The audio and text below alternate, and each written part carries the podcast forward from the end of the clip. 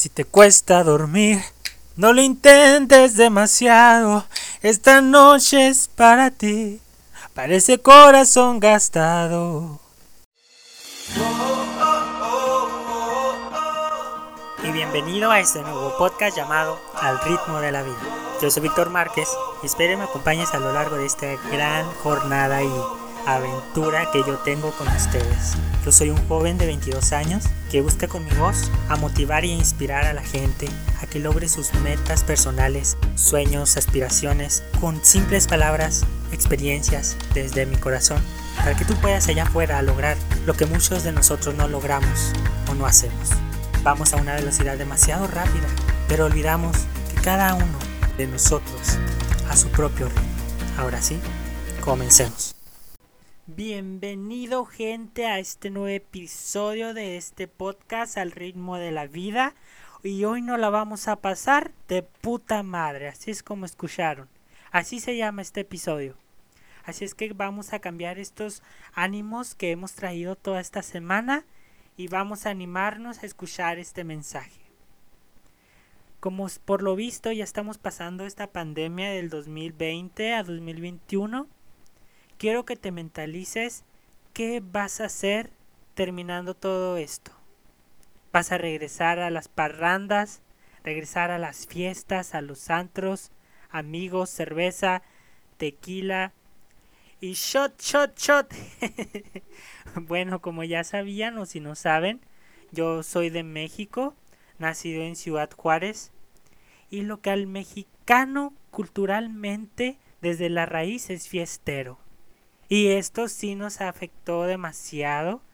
Pero cuando yo podía estar en las fiestas, pues era un show porque nos la pasábamos de antro en antro conociendo todos los antros de la ciudad de Juárez. Y la verdad fue una gran aventura estar con mis cuatro mejores amigas. Y pienso que todos tenemos hermosos momentos al lado de nuestra gente querida. Y la historia que les quiero compartir el día de hoy es para que tú también te viajes a ese momento de felicidad cuando nuestra realidad era completamente distinta y ahí estábamos creando momentos excepcionales. Y uno de estos momentos excepcionales fue cuando era yo y mis cuatro amigas, Sofía, Melissa, Tania y un amigo de la universidad llamado Brandon y otro chavo que pues la verdad no recuerdo su nombre pues habíamos ido a un bar antro. Es como pues puedes tomar en un en sí mesas, pero también había una pequeña pista para poder mover el culete, el culo. y estábamos ahí nosotros platicando. Llegaron las 8, a las 9. Y la verdad yo cuando voy a un antro yo voy a mover el culo. A mover el cuerpo, a bailar, a mover esos ritmos que sienten en mi cuerpo. Entonces yo la verdad a lo que iba era a bailar. Entonces yo fui el primero que inició, que tuve la iniciativa de irme a la pista. Y es donde empezó la el momento más loco que pude haber vivido. Pues hagan de cuenta que había una máquina de humo. Y como estaba tan pequeña la pista, la gente se pegaba demasiado que para bailar pues tenías el espacio muy reducido. Y yo me acuerdo que empecé pues acá bien bien espiritual, bien ancestral, a baile y baile y en eso mis amigas se, se agruparon y ya llegando como a las 12 de la noche pues las personas empezaron a llegar de todo tipo de edades, de 40 años, 50 años y nos quedamos a cabrón pues no que era para adolescentes y pues la verdad sí nos dio un poco de miedo. Y no tanto por mí sino por mis amigas porque pues eran puras mujeres. Y lo peor de todo, lo más chistoso de esta anécdota es cuando mi amiga Tania empezó a moverle el culete a unos señores. Y ellos pues obviamente pues estaban bien cachondos en ese momento. Y ya yo le dije Tania, a Tania mi amiga Oye Tania, ¿qué pedo? Voltea para atrás, están unos señores raros. Pues como que quieren aquí agruparse al, al grupito, a la bola. Y mi amiga dijo, ay, yo les moví la cola. Y a partir de allí todo se descontroló. nuestro compañero y amigo Brandon se perdió y se empezó a comprar un chingo de caguamas y la verdad él no podía tomar porque se suponía que iba a manejar. Entonces se le empezaron también unos dos tipos a acercar a una de mis amigas y pues así de que de como que pedo, ¿no? Estos que bien hostigosos y pues eran ya acosadores, dos tipos y luego mi, mi amiga Sofía pues ya ni sabía cómo quitárselos de encima. Y así estuvimos toda la noche como medio intenso todo el ambiente y el humo nos empezó como medio a marear y el calor que hacía y todo eso y la verdad pues sí nos empezó como que a, viajar un poco todos y eso que no nos estábamos drogando porque claro aquí nada de drogas ni consumismo de alcohol ni de tabaco ni de nada no se crean alcohol sí entonces ya llegó como las 2 de la mañana, de la madrugada. Y pues ya nos teníamos que ir del, local, ¿verdad? Ya del, después de habernos zafado y de haberle quitado encima a los acosadores a mi amiga y, de mi otra amiga con los señores. Ya la, la verdad pues la pasamos muy agradable. Ya para irnos, pues cada quien para su casa. Nuestro amigo Brandon pues él se fue bien tomado, a lo mucho se habrá tomado un, dos caguamos y uno que otra cerveza de lata. Y ya cuando todos estábamos en nuestras casas, pues resulta que nos llega un mensaje. Muchachos, me agarró la policía. Y nosotros, ah, cabrón. Pues no sabemos ni qué hacer, ni cómo tomarlo. Y ya le empezamos a mandar un friego de mensajes preguntándole que pues por qué no. Y pues no nos contestó.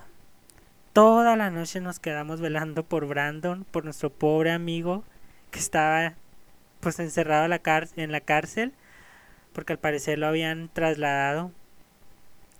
Pues ya, esa noche no dormimos, la pasamos muy bien, de puta madre, pero lamentablemente pues nuestro amigo Brandon pues no la pasó tan bien. Y al día siguiente, pues igual, no podía hacer llamadas porque le quitaron su celular. Por como estaba tomado, los policías lo encerraron. Sus papás no pagaron la fianza y ahí él se quedó todo el día completo.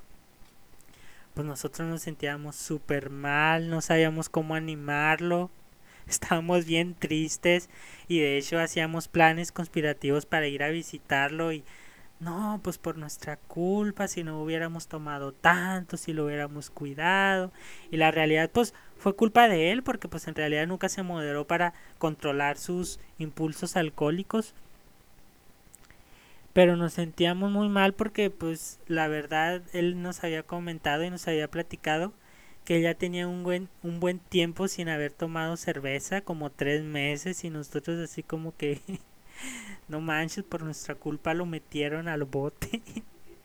y ya después del día, pues la verdad, pues ya le pedimos perdón y no, pues Brandon, eh, lamentamos que te hayan metido a la cárcel por nuestra culpa, no te hubiéramos llevado con nosotros. Acá nosotros, pues bien acabados, o sea, bien pues desanimados, no sabíamos cómo cómo motivarlo ni nada porque pues en nuestra era también parte de nuestra responsabilidad y pues no la asumimos por ser jóvenes. Entonces ya pasó algunos días y él nos explicó el verdadero motivo por qué él no había decidido que pagaran su fianza y también porque lo habían metido al bote. Pues ya en la plática resulta que él había aplicado un método de estadística que dicen la ciencia, los cálculos, que si la autoridad, en este caso los policías, que si su aparato de alcoholímetro no va calibrado ante la ley, no me acuerdo de qué ley, pero hay una ley aquí en México que dice que todo aparato tiene que estar calibrado, eh, pues obviamente con sus respectivas medidas de, de medición entonces mi, con, mi amigo lo aplicó y mamó. y lo metieron a lo bote. Porque resulta que si no lo llevan calibrado, pues obviamente no te pueden detener. Pero en este caso, pues no fue así. Entonces él entró al bote que dijo que eran aproximadamente 40 personas, 40 tipos encerrados en un mismo lugar. Y él pues sí se sentía súper humillado y deprimido y dijo que pues se la mantenió acostado en el piso pensando en todo lo que había hecho en ese en ese día. Y pues fue un aprendizaje para él y para nosotros que hay que cuidarnos entre nosotros porque en cualquier ciudad sabemos que pues existe el mal y no está de más tomar sus precauciones. Pero eso no quiere decir que seamos felices. Claramente pues nosotros nos valió madre y pues la vivimos y nos la pasamos bien chidis, pero pues tuvimos consecuencias de nuestros actos. Les quiero compartir una frase que encontré en internet que dice, la felicidad aparecerá cuando lo piensas, lo que dices y lo que haces están en armonía. Y que la armonía, estar alegre, estar feliz, estar contento. Y eso es lo que nosotros debemos de hacer cuando se acabe todo esto. O puedes empezar ya. Empieza a crear esos, esas salidas con todos tus seres queridos a los lugares que no has conocido, a viajar, a vivir, a vivir la vida al máximo. Así es que anímate motívate y empieza desde hoy para crear sueños, metas, futuros esperados que quieres lograr. Así es que me despido de ustedes con un fuerte abrazo y con una gran bofetada para que salgas y despiertes. Y terminamos este podcast con este pequeño fragmento, continuando con la canción de Pablo Alborán que se llama No está en tus planes. Sígueme en mis redes sociales, me encuentran como Víctor Márquez en Instagram y en Facebook y aquí en Spotify como Al ritmo de la vida. Comparte este contenido a tus seres queridos y espero y sigas creando cosas chingonas. Te mando un fuerte abrazo de donde quiera que me estés escuchando y esto termina así. No está en tus planes morir de amor, ni ser el eco del nombre de nadie. No está en tus planes negarle al sol Verte bailar en sus amaneceres no está en tus planes. Morir de amor, ni ser el eco del nombre de nadie. No está en tus planes. Negale al sol. Verte bailar en sus amaneceres. Para para pa pam pa para para para para para pam para eo eo eo. ¡Ánimo!